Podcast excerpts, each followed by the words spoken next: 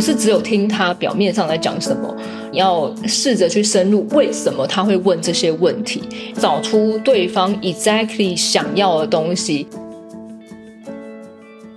各位听众朋友们，大家好，欢迎回到生机来一刻，我是今天的节目主持人刘俊，很高兴又和大家碰面。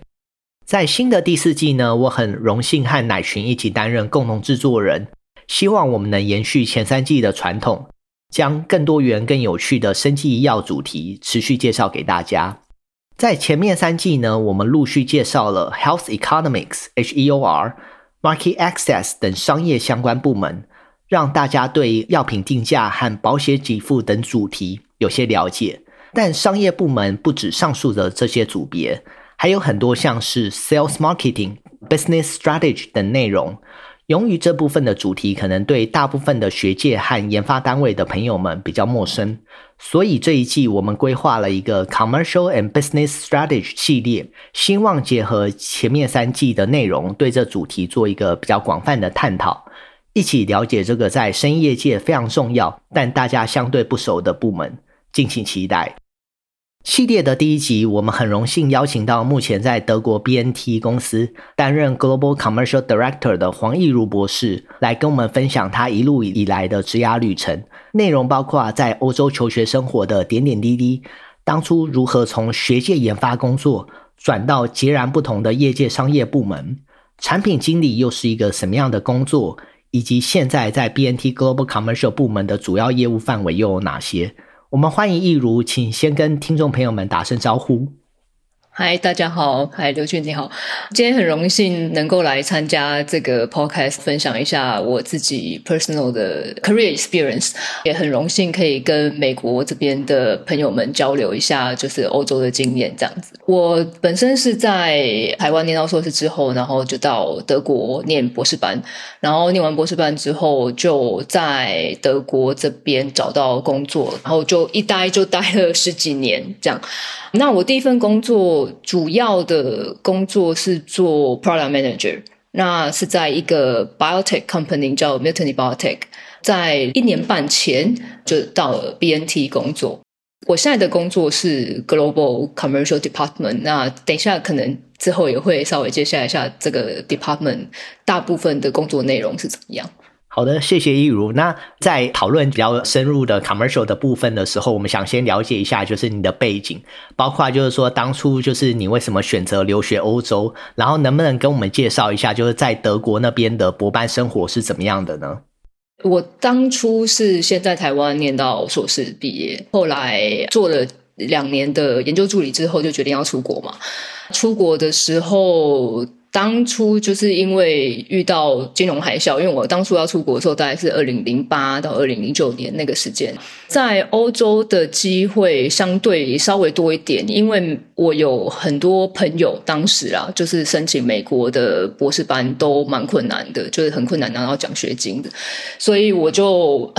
就只有申请了欧洲方面的 International PhD Program，因为当时看到有人就是分享在欧洲的生活，然后觉得哎。好像也可以行这样。那我在台湾的时候，我是念植物病理，从大学念到研究所，植物病理与微生物，然后大部分就是做微生物方面研究。所以其实一直都是蛮想做免疫学，因为免疫学跟微生物其实是蛮相关的。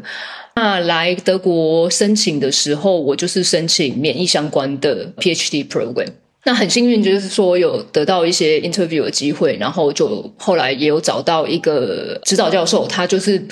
不太在意说我没有相关的免疫背景，但微生物的背景他觉得还不错，所以那时候我就是决定来德国念书。在德国念书，因为德国学制可能跟美国不太一样，就是美国可能会念蛮长，跟台湾也会念蛮长的。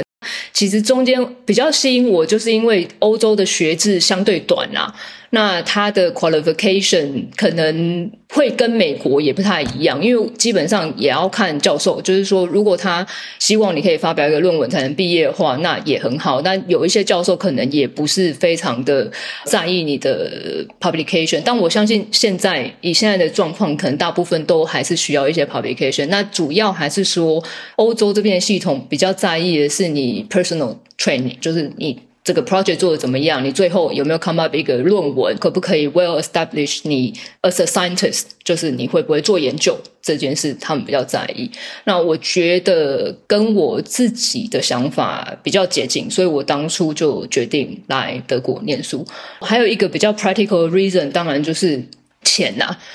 因为当初就是因为金融海啸的关系，所以我比较想要在德国念书的原因，就是因为我知道在德国，因为学制不一样，所以我们在德国的博士班学生相对来讲算是半职的状况，就是会有钱 support。那看每一个学程不太一样，跟每一个教授 prefer 的方式不太一样，但是。大部分据我所知都是一年半的，呃，我当时是拿一年半的奖学金，一年半是拿薪水。有一些朋友我知道是他们可能三年都拿奖学金，或者是三年都拿薪水，那就是要看学程的不一样。但是 overall 重点就是说你要有钱才能够在这里做研究，就是德国政府不 support 是 doing things for free。我是目前没有听过博士班学生是没有拿薪水的，这个只限于理工科。如果是人文方面的话，就会不太一样。人文方面的话，它的 set up 是完全不一样的。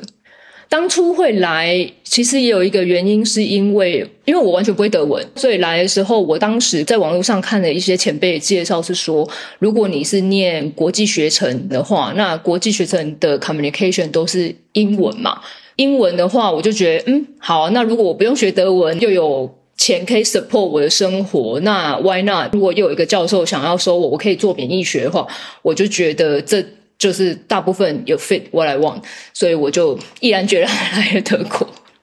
那除了学术之外呢，可不可以跟我们分享一下，就是说在德国的日常生活，就是那时候去德国前有没有一些什么特别的准备，以及去了之后有没有什么碰到什么比较特别的一些挑战呢？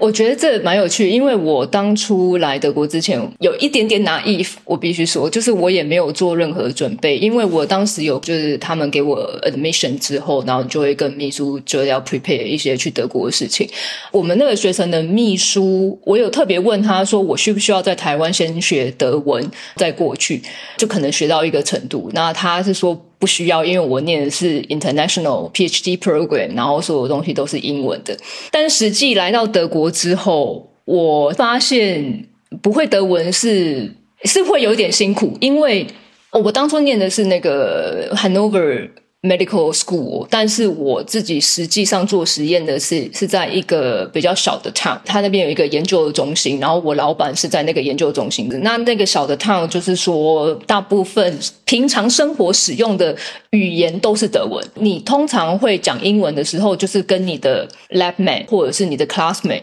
但除了 institute 之外，全部都是德文。因为你去 supermarket，或者是你要租房子，或者是要跟银行打交道开户嘛，for example，全部都是德文。但一开始的时候，当然就是我们的 international office，它就会 set up 这些东西给你。但你还有非常非常多的生活琐事，其实是需要德文。譬如说，说你要去租房子，那个电费就会寄很多德文的账单、德文的通知书什么之类，你完全都会看不懂。你就需要请德国人，就比如说你的实验室的同事们来读这个，然后或翻译给你听。所以我觉得生活上一开始完全不会德文化，会有一些些小不方便。又加上如果你要通勤，你就要知道当地的 system 怎么 work，或者是你要去餐厅的时候，你想看点菜的时候，它不可能每一家 restaurant 都有英文的 menu。那时候啦，现在可能不太一样，但是我那时候十几年前的确是有一点点困难。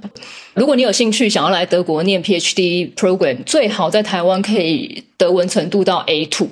因为这样子的话会，譬如说你已经有点基础了，你来这里在实验室工作的时候，在同事之间在讲话，你也可以稍微 pick up 一些德文，然后你也可以学的比较快。然后，如果因为你完全没有基础的话，你根本连从哪里学都不知道开始从哪里学。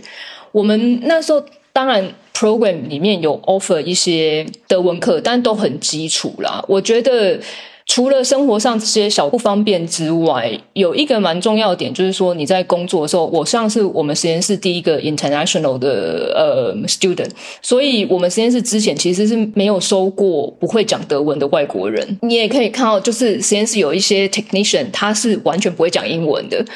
那 就会有一点点 tricky，因为实验室所有，譬如说那种 reagent 上面的 label 啊，或者是柜子上面的 label，全部都是德文。有时候会的确有一点点想说啊，这是什么东西？尤其是我当时做的那个实验。蛮复杂，要 sacrifice 很多老鼠。那我们实验室有，就几乎所有实验室所有的 technician 都要来帮我。其中有一个非常厉害 technician，他其实是不会讲英文的，所以我的方法就会变成说，我一定要 create 一个非常清楚的 workflow 跟 schedule 才能够一起工作，因为基本上不太能 communicate。就是念了博士班三年之后，慢慢的我也会讲一些德文啊，所以。当然不是到非常 perfect，我我只能说，就是如果以后有人想要来念这样的 PhD program 到非英语系国家，我会觉得还是要有点语言基础，可能会比较好。了解，感谢分享。其实我觉得，就是很多时候就是从台湾出来去外国留学，即使是像我本身是到美国留学，是英语系国家，我觉得我当初第一年来的时候，都碰到很多生活上的挑战。举个例来讲，光是去银行开通账号啊，要申请电话账号啊，或什么，有时候要打客服的时候，我相信在美国的同学可能都有共鸣，就是你的电话可能会不晓得被转到哪里去，然后很多时候都是转到那种国外的。的国家，然后客服人员有各种口音，光是英文的各种口音，可能就让我吃尽苦头。那更不用说，就是例如还要学一个我们以前在台湾很不熟悉的德文，听说德文的文法又比英文要求更多的，所以我可以感觉是一个非常困难的一个挑战。是啊，诶，我不太确定在非英语系国家留学的学生能不能感受。这样的心境，因为我觉得有时候其实是跟自己的那个安全感也有一点关系。因为看你在实验室工作或者在外面的时候，旁边的人在讲话，你是完全听不懂的。譬如说，你的同事他在跟你交谈的时候，是他们对自己人讲德文。只有在对你讲的时候才会讲英文。如果说大家在休息时间坐在餐厅里面吃饭，你也可以想想看，一如果一群台湾人坐在一起，我们很 naturally 就会想要讲中文嘛，不会特别为了一个外国人去 switch to English。因为像我们是从亚洲国家来的，我们可能会因为呃，因为要礼貌，所以我们会特别想要 switch to English。但在德国，他们就是很 natural，他们可能就是自己 among them，他们就会讲德文。然后你可能就一个人坐在那里，不太确定你要不要 interrupt 他们，叫他们 switch to English。但如果他们不 switch to English，你又完全听不懂，就只能坐在那边。所以生活。上面就是会有一些大大小小的这些 insecurity。那我必须说，因为我毕业之后，我有去就是特别去学德文，学到 B1，那程度大概就是我们高中毕业程度的英文。我觉得学德文对我来讲有一个好处，就是在生活上，你起码知道别人在讲话的时候，他的内容大概是怎么样，所以会给自己有一些安全感啊，就是不会想说哦，我现在到底要不要叫他们。你知道 switch，或者是哦，反正我也不想参加他们 conversation，他们不要 switch 好了，所以就是会有一些这样子的问题哦。必须要讲，在德国很特别，就是因为我们是外国人，我们要办那个 visa 嘛，然后去外事处的时候，所有在德国生活的人应该都有类似的经验，就是外事处是不讲英文的。他虽然是外事处，但是他完全不讲英文，他会 specify，就是如果你不会讲德文的话，你必须要带翻译来，所以。等于你生活的大小事，从房子、银行到外事处办那个 visa，所有你都需要别人帮忙。基本上你很难就是一个人去做。这些所有的事情，那我觉得这对我来讲，一开始的时候的确是蛮不适应的，完全可以理解这样子。那就是当你完成了在德国汉诺威医学院的求学经历之后，那你那时候就准备要毕业的时候，那个时候有考虑了大概哪些选项？那最后是根据哪些因素决定，就是说，哎，要进到业界，然后又是在什么样的决定之下决定进到后来的商业部门呢？对，因为那时候我觉得从台湾的这样的训练，因为你譬如说念硕士班啊，后来到念博士班，通常我们都会想说，哦，好啊，博士班毕业我们就去做个 postdoc，然后最后就是可能申请教职这样子。我当时来德国的时候，的确也是这样想的，没错。但是我觉得我们那个学程有一个好处，是我们那时候有非常多的 soft skill course，然后在 soft skill course 里面，他就会 invite 很多，就是会邀请很多那种业界的人来演讲啊，或者是学长姐来演讲。那我印象很深刻的是有一个学长吧来演讲的时候，因为他是在业界，他那时候就有说，他不觉得 PhD 毕业之后一定要留在学术界。因为他觉得 PhD 结束之后，他就是一个 qualification，代表说你是有能力独立做 something。你毕业之后，你就什么事情都能做，不一定一定要局限自己在学界。然后我那时候听了，觉得蛮 inspiring，因为我必须承认，我一直以来虽然一路这样一直在学术界，但是我必须说，我其实对真的研究。并没有这么 passionate，尤其是我看到我的老板的时候，因为我在博士班的那个老板，他对学术研究非常非常有热忱。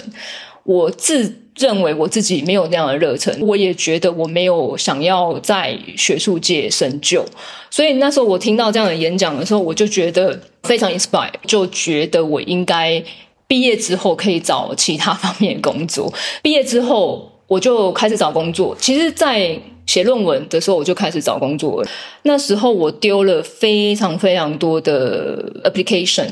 完全没有学界，我就只有丢业界。学界的 postdoc 我完全不考虑，我就是只有丢业界的 scientists 或者是其他方面的 job。但是因为 back then 我不觉得自己非常了解业界啦，所以也不太确定是怎么样的工作我可以做，所以我只有一个目标，就是丢业绩。看怎么样的 job 可以 offer 我就是 interview 的机会，然后我可以试着去找。还有另外一点就是说，当时我其实是想要留在德国的。想要留在德国，但是我就看到他的那个 job ad 里面，就是蛮多都是用德文写的。我不太确定，譬如说 HR 在筛那个过程，就是筛你的 application 的时候，他是不是有考虑你的德文能力？所以我当时一毕业之后，其实我休息了一段时间，就专心的在学德文，就学了大概六个月 intensive course，然后就是从没有基础学到 B1。但是这部分就要又提到一些德国系统，就是我觉得德国系统蛮好，是因为刚好我在念博士班的时候，我是一年半奖学金，然后一年半 salary。那 salary 的意思就是说，你其实是有缴给德国政府税跟保险的，缴超过一年之后，这个保险就代表说，如果你没有工作的时候，德国政府就会付给你失业救济金嘛。那我觉得这个部分蛮好，就是以至于我后来其实可以在德国顺利的找到工作，原因是因为第一个，你要留在德国有两个条件，第一个你要有钱可以在那边活，第二个是你要有 visa。那德国政府就是。提供有找工作签十八个月，所以你可以毕业之后可以 apply 这个 visa，让你可以留在德国，可以有合法身份留在这里之后呢，你还需要钱嘛？那因为我可以去申请失业救济金，就是前面缴的 salary 里面，然后让我后面有机会可以拿到失业救济金，所以我就有领。就是非常少的失业救济金，就是你的薪水大概百分之六十五这样子。那其实说非常少，其实也不少啦。它就是大部分会 cover 你的 rent，就是还有一些多余的钱，就是你生活会无余这样子的状况。所以我当时就花了差不多一年吧，一年的时间，然后找到我上一个工作。我上一个工作是我就是第一份工作，在业界工作。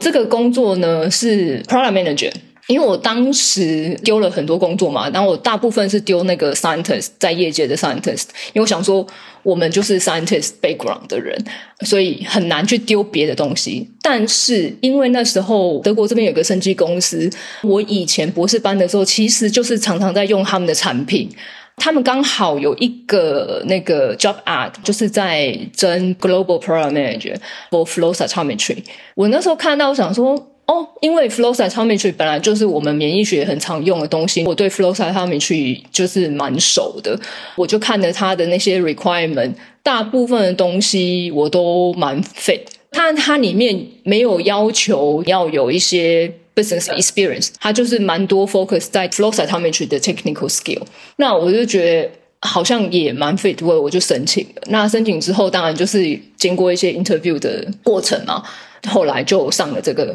哎，其实这有一点小插曲，因为我不是直接当了 product manager，就是在 interview 的过程的时候，我们那时候公司的老板，然后他有 interview 我，他 interview 的时候，他直接给我 feedback，他就说他觉得我还蛮不错的，但是 lack of business experience，但是这个也是啊，因为我一辈子其实都之前都在学界嘛。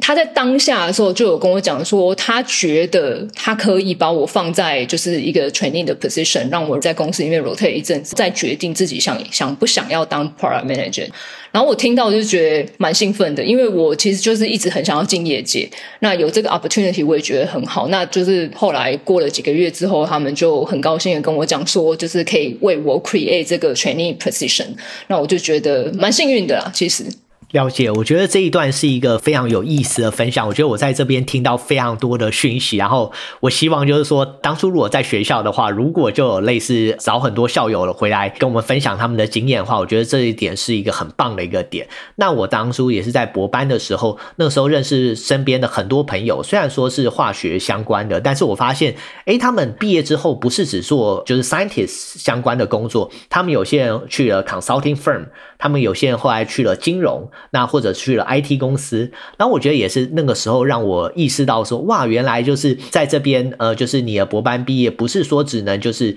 Science 是你唯一的一条道路，其实还是有像一如分享的，有非常多的选项是大家可以去探索的。第二个就是说，当你进到公司以后，有一个很棒的 rotation 的机会，让你去接触这个部门，这个也是非常 valuable 的经验。等一下就是请一如分享一下，就是在 rotation 相关部门的一些经验，这样。当然，在在我们进行 deep dive 之前，能不能先请一如跟我们聊一下，就是说 Miltennial Biotech 这间公司，就是它的主要的业务范围大概是做些什么呢？Miltennial Biotech 是一个生技公司嘛，然后它大概在德国中部科隆附近这个位置。我相信，如果听众里面如果是做免疫学的，应该对 Max 这个 technology 是很熟，就是 magnetic cell separation。那这个公司其实就是从这个开始起家的，它其实就是一个 tool provider。那这个意思就是说，呃，我们做非常多的 reagent 啊、instrument 啊，就是在 laboratory use，就是你在实验室做实验的时候，就可能会用到 Miltenyi Biotech 的产品。那现在 Miltenyi Biotech，I think 它就是又到更进一阶，蛮 deeply involved 在 cell and gene therapy，因为这个技术关系，可以分离不同的免疫细胞，所以公司就是有呃 develop 一个机器。那这个机器就是可以做 CAR T therapy，那相信大家对 CAR T 应该是不陌生啊。就是从 CAR T 的这个角度，你可以也可以想象，就是这家公司其实基本上它就是 provide right tool to the scientists，然后做他们的 research 跟 clinical development。我之前的角色其实就是 product manager，那我就是负责某一个产品线。了解，很快 follow up 一下是说，能不能跟我们介绍一下，就是 product manager，也就是产品经理，他是一个什么样的职位？就是因为一般来说的话，好像在至少在美国，它的简称也是 PM。那跟我们一般听到的就是 project manager，简称也是 PM。那这两者是有什么不同吗？这很好的问题，就是先先讲回来，因为前面那个问题，我也觉得说，就是如果大家是有 PhD degree 的话，我觉得。不用设限，自己一定要当一个 scientist 的角色，因为我真的觉得 PhD 其实就是一个门票而已，也就是一个 qualification，你可以做很多事，你也有一些很好的 science 的 background。为什么我会特别提这个？是因为我当初在 interview 的时候，他们其实问了我蛮多，就是 product manager 的这个 interview，他们问了我蛮多 technical 的东西。Technical 的东西就是 flow cytometry 相关的，或者是生物技术相关的东西。那 PM product manager 跟 project manager 其实最大的不同，我觉得是对于一个产品的了解程度跟 timeline control。product manager 它其实是需要知道 everything around the product，product 的 characteristic，everything 怎么 position 它，怎么样卖，然后来赚钱。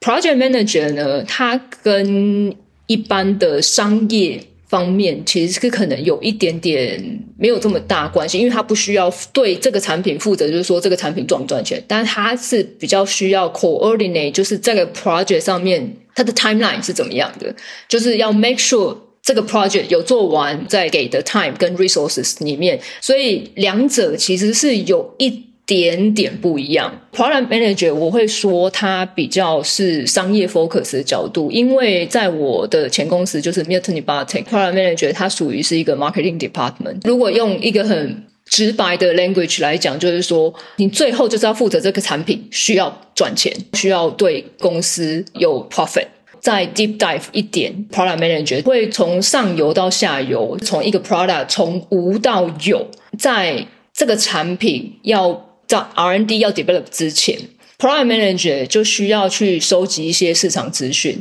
因为必须要去跟客户在聊天的过程之中，或者是你特别的 interview 的过程之中，知道说哦，其实现在市场还有一个什么样的需求，有什么样的产品需要被 develop，把这个 idea 带回来到公司的 R&D 部门，那 R&D 就会开始。试着看看，因为我们手上有很多不同的工具嘛，那我们就可以试试看，说怎么样可以把这个 product develop 出来。那在 develop 的过程之中，当然就是身为一个 product manager，就是需要去 control 说，哦，好，这个 product 就是 develop the same way what we wanted，or the same way how market wanted，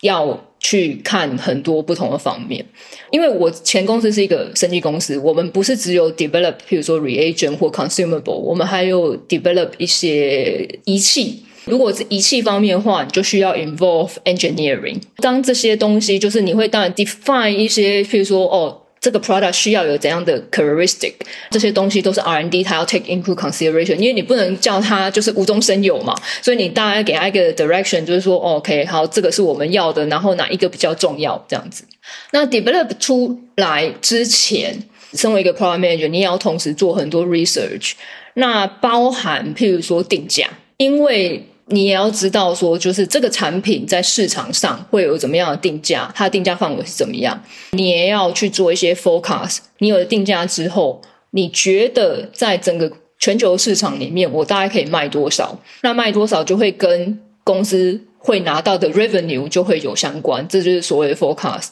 然后你也要 consider，就是譬如说你的那个产品的 development cost 是怎么样，所以你要做整个比较全面的 evaluation。那通常这个会在产品的 development 之前就会做比较初步的 evaluation，然后到产品快要上市之前还会再做一次 evaluation。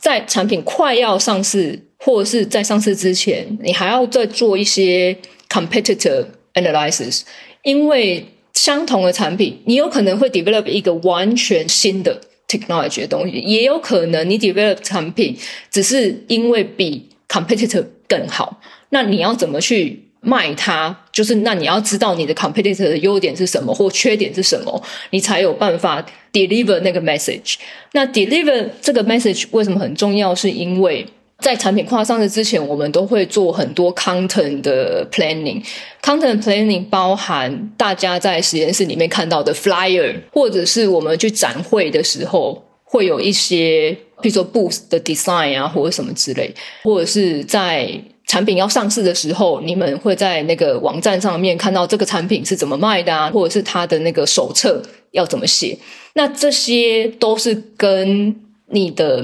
messaging 有关系，就是说你知道你的产品优缺点是什么，就放大它的优点；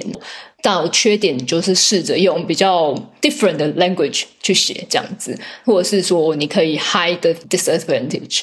所以这个 communication 的部分也是包含在 product manager 的工作。我我要讲这些，不是说 product manager 本身会去做这些工作，可能会，但是在我们以前公司，我们是因为。呃，communication 的人，他可能要负责所有产品线，不可能像每一个 product manager 都知道他的产品非常深嘛。所以我们的 job 就是要告诉负责 content 的人，哪些是重要要写，哪些是不重要的不要写。你最重要的 message 是什么？然后到了产品上市之后，我们要做的事就是 make sure customer 会拿到我们的产品。我们在跟 logistic 的人也会有一些 interaction，因为你要知道，譬如说你的产品的 warehousing 是怎么样，你的库存怎么样？这些东西都是很小的细节啊，但是就是我们要 take care。那最后当然就是卖嘛，或者是宣传。宣传就是 marketing，比如说去 booth，或者是去参加一些相关的 conferences。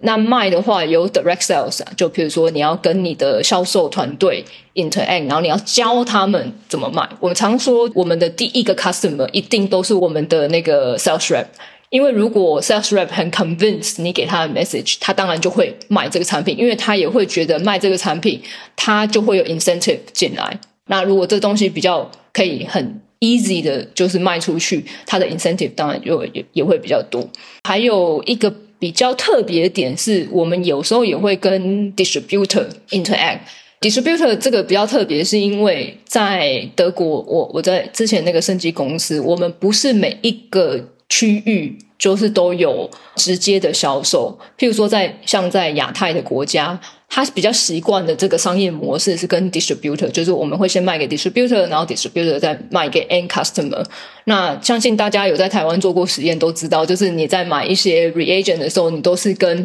一些代理商合作，就是会跟代理商买。这样的话，就变成说，如果我是 global product manager，我的第一个 level 的 sales 就是 to distributor。那还有一个部分是我们有时候也会直接去跟呃 customer interaction，但是在跟 customer 的 direct interaction 比较不会是卖这件事，因为我们不是 sales rep，所以我们不直接卖产品，但是我们通常都会沟通，譬如说我们去做 demo，对，就是教客户怎么用这个产品，然后或者是吸取一些客户的 feedback，比如说他现在用了，我们有一些 testing site 嘛，然后他用了这些。产品之后，他觉得这个产品怎么样啊？他觉得有些地方可以改进啊。那我们就要把这个 feedback 拿回来给我们的 R&D。譬如说，我们做 two point o 的 upgrade version 之类的。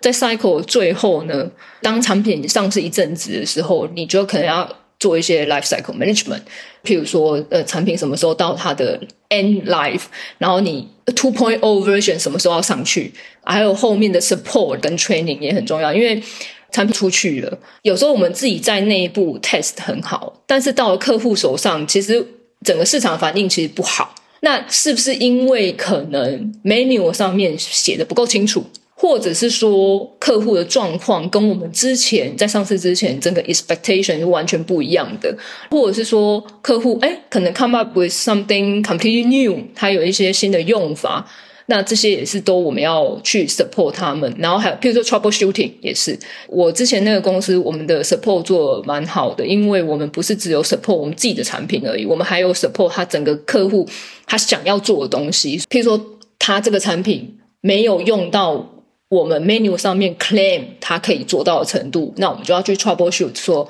，OK，你可能哪个地方没有做到好，哪个地方没有做到不好，有时候我会觉得我们有点。像是柯南，就你要去非常的仔细的去分析客户做的东西，找出问题的症结，帮助他。可是这个虽然听起来非常细节繁琐，但是有时候如果你要 generate 一个 good marketing message，有时候也是从这个来的。因为我之前就有经验。从一些客户本来是 complain 的状况，我找到一个比较好的 leverage，就可以后来又帮助这个产品可以卖得更好。感谢，这听起来说就是你真的要对产品从头到尾非常了解。我觉得听起来有一点点像是产品的 CEO 或者是 Director 或者是导演，你要掌握每一个细节，然后包括可能还要跟呃就是终端的客户去应对。然后那很快稍微回到就是说你之前刚进公司的 rotation 的 experience，能不能稍微跟大家分享一下，就是你在 rotation 的时候你经历了哪些部门？那在那些部门学到了一些什么？最后是说，那你觉得这这份经历或是经验，对你后来成为就是一个好的 p r o d manager 有没有什么帮助呢？哦，这是非常好的问题。嗯，真的，我我觉得我非常的幸运，有拿到这个 rotation 的机会，因为我们那时候本来的 plan 是两年的 rotation，在这两年的 rotation 里面呢，我除了 R&D 的部门没有去之外，其他公司所有的。部门我都去过，譬如说放 logistic、finance、customer service，还有 technical support、online marketing，就是这些 department 我都有去过。我觉得好处就是说，我可以真的知道你要 run 一个公司大概是怎么样子，因为你从头到尾都有走过。更重要的是，我觉得是 networking。因为我认识非常多不同部门的同事，当我后来自己在做 product manager 的时候，如果有问题，我就可以直接去找谁，因为我知道那个人可以帮我解决问题，我就可以比较快的去 solve the problem。我们那个公司还有一个比较特别部门，我现在想起来，因为我有去那边 rotation，它叫做 packaging，也就是产品之后要送到客户。之前我们要做一个不同的 packaging，那有 product manager 在 create 这个产品的时候，他要先就想好说，OK，好，我这个产品应该是要用哪一种形式的东西去包它。这个听起来非常的小，但是其实跟公司的一些 effect 会有很大的问题，是因为身为一个 product manager，你如果说你要让你的产品变成是可以公司可以赚钱的，那除了赚钱之外，你的 cost 也要变得比较低嘛。那所以你不能 come up with something super crazy，因为这样有可能会就是让公司的那个 cost 变得很高，那也会造成譬如说 packaging 或 logistics 要运送这些产品的时候，它的成本整个因为你这个产品又变得更高。实际上，因为公司最后要赚钱的时候，看的就是 profit，这个就会影响到公司整个的运作。有点更幸运的是，我其实中间有大概半年的时间在 APAC 里面 rotate。当初在 interview 我的时候，为什么会这么幸运进业界？我觉得跟公司的 organization 有一点关系。因为当时在 interview 的时候，他们有问了我蛮多 culture 的东西，就譬如说，哦，我怎么样看就是亚洲的 culture 啊，或者是 communication，或者是跟 Chinese 的 communication 之类。那我那时候其实有点觉得蛮。Puzzle 为什么会问我这些问题？我后来进去的时候才知道，原来是因为我们是一个就是 headquarter 是在德国，但是我们有非常多的 subsidiaries，就是在各世界各个不同的国家。我觉得身为德国人，他们当时在十年前啊，当时我们看他们比较的世界观，就可能是哦，亚洲我们就在新加坡设了一个分分公司，就因为新加坡人就是英文没沟通没有问题嘛，觉得这样会比较简单。可是当他们开始把 footprint 弄到中国大陆，然后台湾，然后香港 South Korea 之后，他们就会发现，哎，这个 communication 上面会有一点点 challenging，尤其是。当时我们中国那边有一些同事的英文不是太好，以至于沟通上面都会有一些落差。我觉得德国人有时候会搞不清楚中国那边的同事要的是什么，中国同事他们也会有点搞不清楚德国这边想要知道什么。当时可能我就有点 lucky，因为在 interview 的时候，他们知道我会讲中文。我觉得我是因为这样，所以他们愿意给我两年 trainee 的机会训练。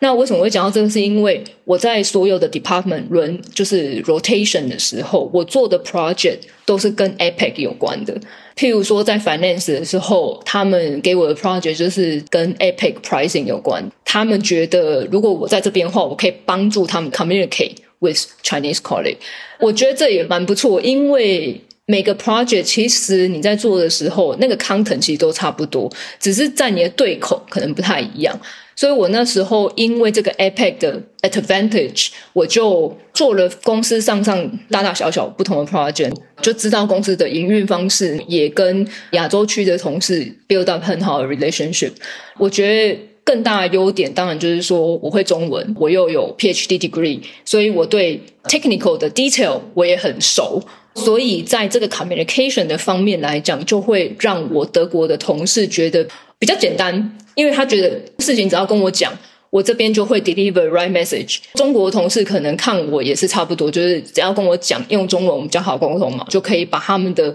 资讯不是只有。one to one 的 translation，这个 translation 里面还包含了就是技术方面的 translation 这样子，对，所以我当初因为中文的优势，然后得到这个权利的 opportunity，知道这公司大大小小的营运，最后变成 product manager 的时候，我觉得就是一路以来怎么讲，每一个 step 都有帮助到后面的 position。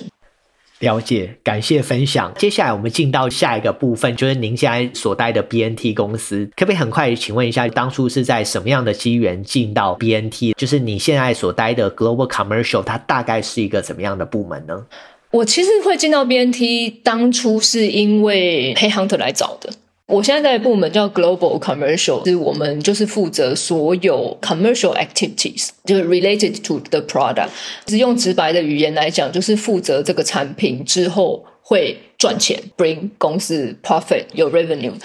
呃，那 commercial activity 当然有很多不同样的层面，就譬如说我们要 engage payers 啊，就是或者是要 make sure 这个产品 deliver 到。对人手上，跟医生要愿意 prescribe 它，make sure 那这个 unmet medical need 也在那边，那我们可以有好的销售的这个业绩出来。当然，对于因为我现在 involve 的程度比较是 early 的 product development，因为 BNT 除了这个疫苗之外，其实我们并没有其他的。产品在市场上，所以我们现在最大的 responsibility 其实就是在 make sure prepare 这个产品能够成功的上市，那上市之后就可以赚钱。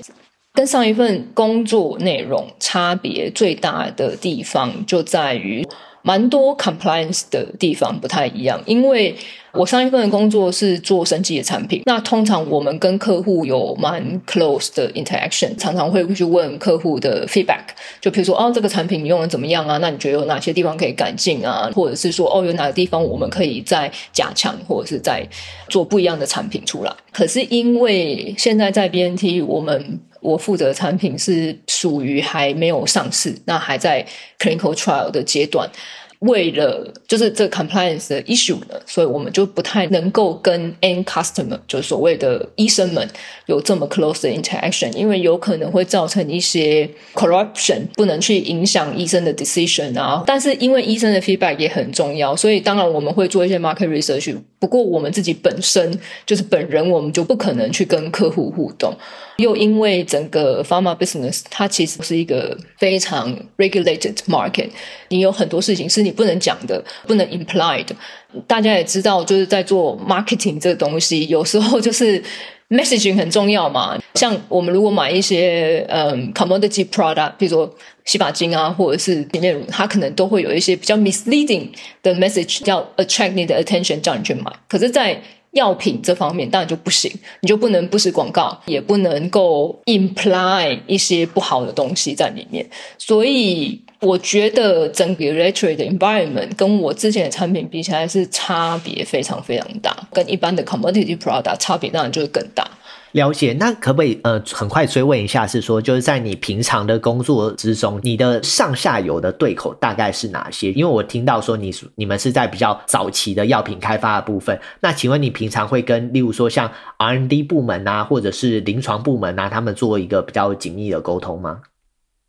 对于说跟哪一个部门合作，那其实我们就会，因为现在是在 early development stage，所以我们跟 external 的人其实合作的也不太多。我们主要合作的 department 就是比较早期的 R&D 会比较少，因为他们还在 discovery 的阶段，所以。基本上，如果那个 compound 都还没有进到 clinical trial 的 stage，我们很少会跟他们 interact。我们通常 interact 的角色都会比较是已经在比较 late stage 的 clinical development，譬如说 phase one 要进到 phase two 啊，或者是 phase two 要进到 phase three 的时候，我们才会开始 involve。我们的 involve，譬如说有 clinical development 或者是 regulatory，譬如说 regulatory，他们如果有 apply 一些 different 呃 destination。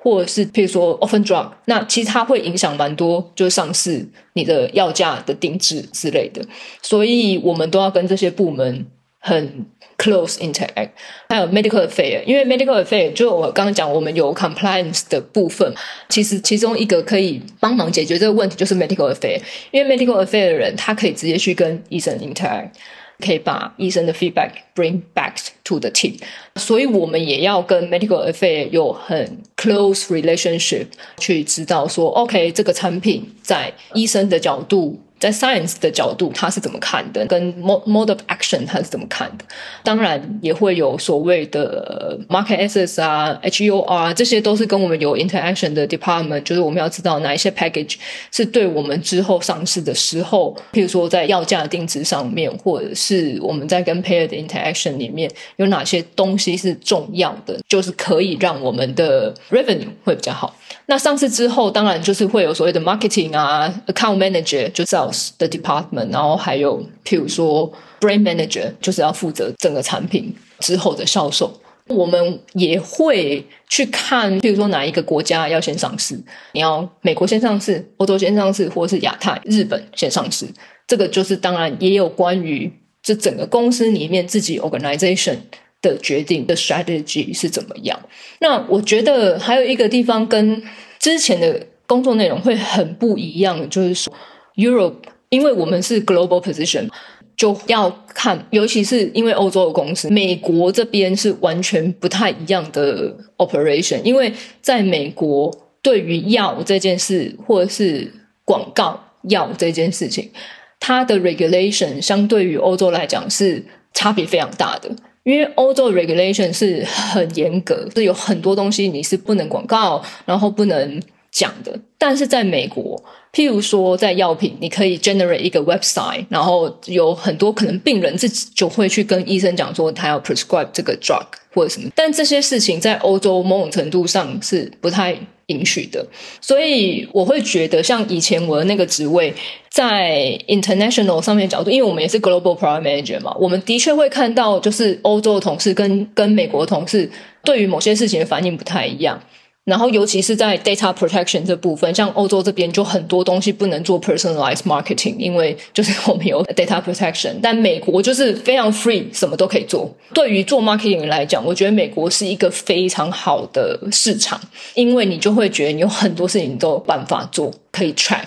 那 当然你自己不想变成那个 track 的 object 啊。在药品上面，我觉得这个 difference 又更明显，就是在美国的同事们，或者是在美国的 operation，因为 regulation 的关系，他们有蛮多呃事情是，譬如说他们可以直接的 advertisement，或直接跟 patient group interact 或什么之类。站在欧洲这边，limitation 相对大非常多。讲回来，刚刚那个跟不同的部门合作，那还有一个很重要的部门，我们也需要合作，就是 product supply，因为它跟 manufacturing 也蛮有关系。Commercial 其实最重要的目标就是要 make sure 这个产品赚钱，可以 bring 公司 revenue，所以我们也要 make sure 这个产品它是 manufactured in the right way, right format，跟这个东西它是负二十度运送，然后跟干冰运送，for example，它就会。对于这个产品的 cost 有很大的影响，也会影响到医生愿不愿意 prescribe 你这个 drug，因为你可能很难用，很就是 formulation 不好，他很难去用的时候，他就会更不愿意去 prescribe 你的 drug。这个地方又是在药界，我觉得又更不一样，是因为。整个 pharmaceutical industry 它非常的 competitive，但是相对于我以前待的生技产业，它并没有到非常的 competitive。所以在这个地方，我们也要想很多，就是比如说在同样的 indication 上面，competitor 是怎么做的，它的药除了它的 benefit 是什么，然后它的 formulation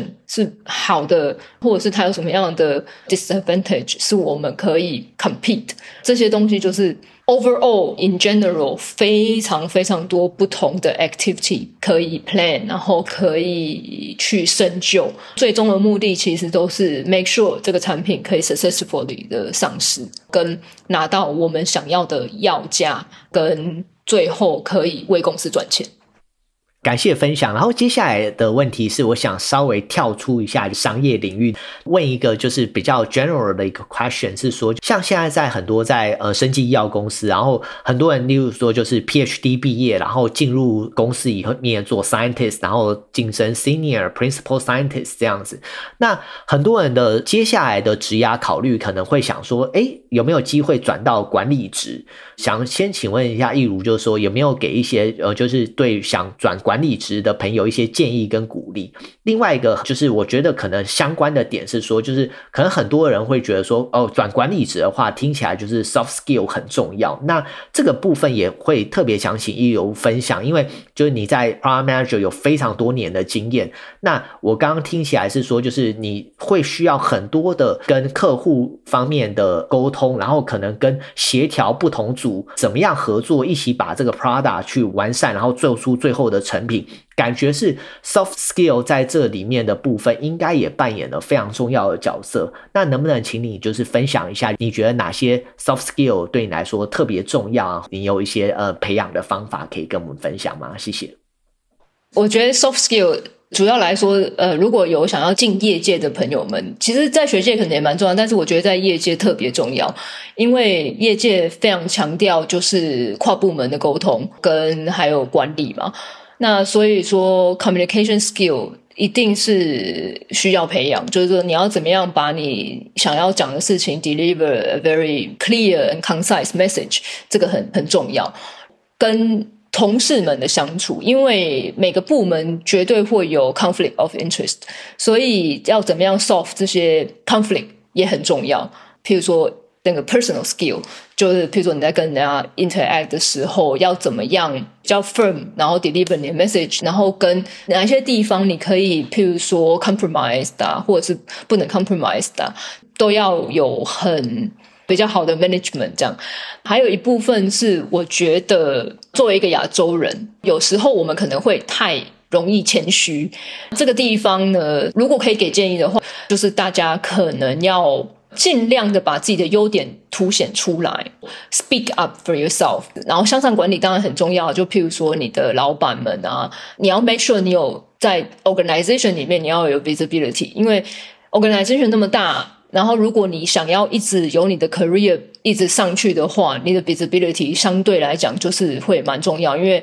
当老板想到某些事情的时候，他会想到你，那就很重要，就可以让你比较往前走。如果说要讲 management 的话，因为我们当初进业界的时候，可能都比较 focus 在 technical skill 啦，所以大家都会在自己的专业领域上面会比较强调。可是，一旦到你要带人的时候，personal skill 就变变得非常重要。你要怎么样不要 micromanage 你的 team member？你要怎么样 delegate 你的 task？你要怎么样帮助你的组员去把这些事情做好，同时也要让你上面的老板们开心，他想要的东西，或者是你在看整个公司的 vision 有被 fulfill，或者是公司的 goal 有被 fulfill。呃，我现在的 position 还没有到非常的高阶，这 middle management 其实就是向上、向上跟向下管理都非常重要。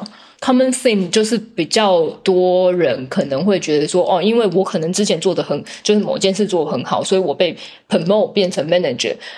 我当然就会对我做的很好的事情会一直比较想要控制啊，或者会一直比较希望我的组员会 follow my way to do that。但是有时候学习放手跟学习 delegate 这件事情会变得蛮重要的。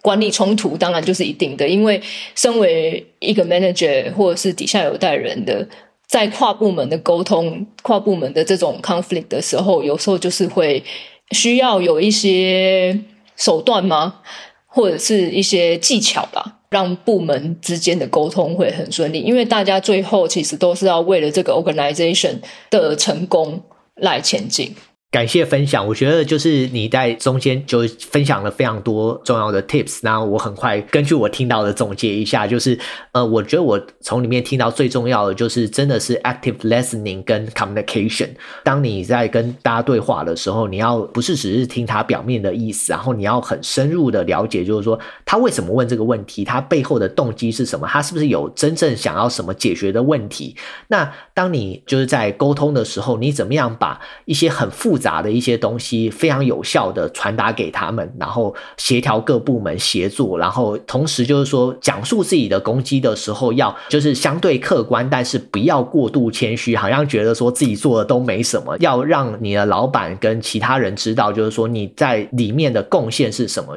要更勇于的表达自己。没错，没错。我觉得我之前的那个 product manager 的角色啊，其实有点帮助我的 communication 的原因，是因为我们在跟客户的 interaction 里面，呃，有时候我们会接到一些客户的抱怨。那通常抱怨的人在面对你的时候，他会非常生气，然后他就会讲蛮多 emotional 的 language。我觉得那时候我们有学到蛮多很重要的 tips，就是说。不是只有听他，就像你讲，不是只有听他表面上在讲什么，然后你要试着去深入，为什么他会问这些问题？因为有的人他可能表面上在讲的事情，并不是他 exactly 要的。我觉得你要找出对方 exactly 想要的东西，这个也是一个 skill。这个 skill 呢，我觉得有帮助我后面的 career 蛮多，是因为。不管是在呃现在的公司或之前的公司，我常常就是做很多那种跨部门协调。那跨部门协调，譬如说部门就是 A 部门不想要做这个事，可是 B 部门又觉得这个事很重要，为什么 A 部门不做呢？所以就是要试着去找一个 compromise solution for both parties，了解这个事情背后真正的原因，就变得非常重要。了解之后，你要怎么样 convey 这个 message 也是蛮重要，所以。In overall，我会觉得 communication skill 就是非常的重要，对于我的角色来讲啦。好的，那接下来就是进入到今天最后一个问题，是说，就假设对于一些就是具有生物背景，然后或者是其他科学背景的人，希望进入商业领域的话，请问你有没有一些什么建议给他们？哦，这个问题很好，因为我觉得第一个工作都是最难找的啦，后面的工作就会相对简单。就是第一个要进入业界的工作，就是一般来讲都。比较不容易，那尤其是像我们都是有学界背景的人，我觉得以我自己本身的经验，我可以分享的是说，如果你想要进业界的话，当然就是从一些 junior position 开始找起。有些公司他可能会愿意 train junior 的人，像我前公司就是，他就是会找一些 junior product manager，他需要的 criteria 就是你要有 PhD degree，因为我们的对口可能是一些 professor 或者是 researcher。你自己如果有 PhD degree 的话，你当然就是讲的话会比较 convincing。我们 idea 是这样，所以我们当时所有的 product manager 几乎都有 PhD degree。也因为那个产品相对比较复杂，所以如果你有自己在 lab 里面有一些经验的话，就会比较好。所以我会觉得从 junior position 的地方开始找起。那还有另外一个地方就是说，因为你就可以把自己想象成是一个 product，你要怎么样 position yourself 嘛？对，那在 position yourself 的时候，我觉得我当初也蛮 lucky，是因为我跟其他 applicants 不一样的地方，就是我会讲中文，所以讲中文这个地方就变成我很大的一个优点。那因为其他人不能讲，那我除了会讲中文，但他们也不可能去就是去 hire 一个翻译，完全没有生物背景，因为有时候可能也会 create 一些 misunderstanding。我觉得我当时的 value proposition 可以这样讲吧，就是。我 我自己的 value proposition 就是我呃可以讲中文，然后我 technical background 又强，所以我当时其实后来 trainee 的最后半年，我那时候有帮我之前的公司在就是 APAC region 去那边帮他们 set up 一些 subsidiary 的工作，就是我也可以看到为什么我自己会比较适合这个工作，是因为当时有非常多的就不会讲中文的 product manager，当他们要见客户的时候。当地的客户或当地的经销商，他可能英文没那么好的时候，在 communication 就会比较不 smooth。那我当初就是常常会站在这个当 translator 的角色，因为我也在前公司受过一些 training，所以我知道，譬如说 local 人要的是什么，global 人要的是什么，所以就可以比较 smooth 的、比较快的 translate 这件事情。所以我觉得，如果很想要进业界的话，你一定要找出自己跟别的申请者有什么不一样。那会中文，我觉得当然是一个很大的优势。会中文之外，还有就是你也知道两边的 culture，就是比如说德国人都比较在意细节，比如说中国人的做事方式是大概是怎么样，你就要解释给德国人听，让他们就是比较 comfortable doing business in China。如果你想要进入商业领域，如果没有直接的商业的 position，也很好。反正如果你想要进业界的话，我觉得就是先进业界再说，因为毕竟我们都是 scientist。如果你可以找到，譬如说 scientific 的 position，我觉得也很好，因为第一个工作总是最难的，所以你就是先进到那个公司之后，如果你真的有兴趣，在进到公司的时候，你开始去 networking 那些 department 的人，你一方面也可以知道说，哎，这到底是不是我想要；另外一方面也可以就是说，等到时机成熟的时候，你就可以内转嘛，因为内转一定是比外面你要进入业界的人还简单很多，所以我会觉得。如果要给建议的话，我我当时的 tactic 其实就是先进业界再说，不管是任何 position，然后我就先进业界再说，就是有一点点误打误撞啊，然后就到了商业领域，然后刚好我自己也蛮喜欢的，因为我所有的商业的 background 或者是 knowledge 都是就是 on job training，我会觉得有一些我有看过一些朋友，那他们当然也是说，譬如说现在去那个 MBA。让自己对这些，譬如说 forecasting 啊、finance analysis、P N L，就是这些你知道报表什么都很会看了之后，再去 apply，那我觉得也可以。还有一个 pass，就是说，如果你是念完 MBA，或者是说你 PhD 毕业，你也可以先去做 consultant，因为 consultant 的 experience 其实某种程度上也是很商业的 experience，就可以再进到业界比较商业的角色，这个也是另外一个 pass。如果说还是在学学生的话，当然，呃，如果你觉得自己 social skill 还不错，我觉得有一个方式是，你到展会的时候，因为去展会的。那些公司们，他会站在 booth 的人，不会是 scientist，通常都会像我一样，就就像我们一样是 product manager，或者是 business development manager，或者是呃 account manager、sales person 之类的。也可以趁着在那个 conference 的时候，去这些 booth 跟这些人 interact，大概知道他们平常做的事情是怎么样。那再不然呢，会进业界某一个比较 easy 的的 entry，就是你也可以去当销售，当 sales rep。其实我觉得 sales rep。也是一个蛮 difficult 的 job，因为你必须要知道怎么样 fulfill 你的业绩，跟你怎么管理这些 account，所以这个也是一个蛮好的入门。如果想要走商业领域的话，因为 overall 整个 commercial 在讲，我们其实重点就是说你要 bring money，那谁 bring money 就是销售嘛，那所以销售的角色就是非常重要。那我们除了销售之外，那所有东西 attach to it，就比如说 marketing 啊、branding 啊，everything 都是在同一个商业的领域里面，这样子。好的，今天非常谢谢易如来跟我们分享这么多有趣的东西，就是从他在欧洲的求学经验，他的 rotation，他之前担任的产品经理是什么样的职务，同时又对 global commercial 部门做一个非常精准的介绍。那希望这一集的内容对大家听众有所帮助。那我们就下一集再见，拜拜。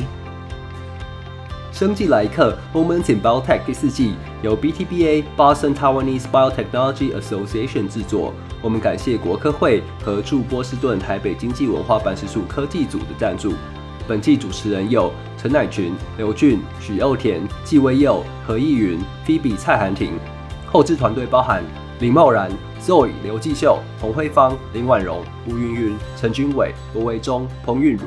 宣传是罗维忠、菲比蔡涵婷和陈范恩。视觉设计是高世廷。共同制作人是陈乃群和刘俊。我们的顾问团队包含旧吕彩仪、Margaret 魏佳音、Yvonne 孟宪维，还有 Rick。如果你喜欢我们的节目，欢迎到您所使用的 Podcast 平台留言，并给我们五颗星的评价。也可以到我们的脸书留言。我们下一集再见，拜拜。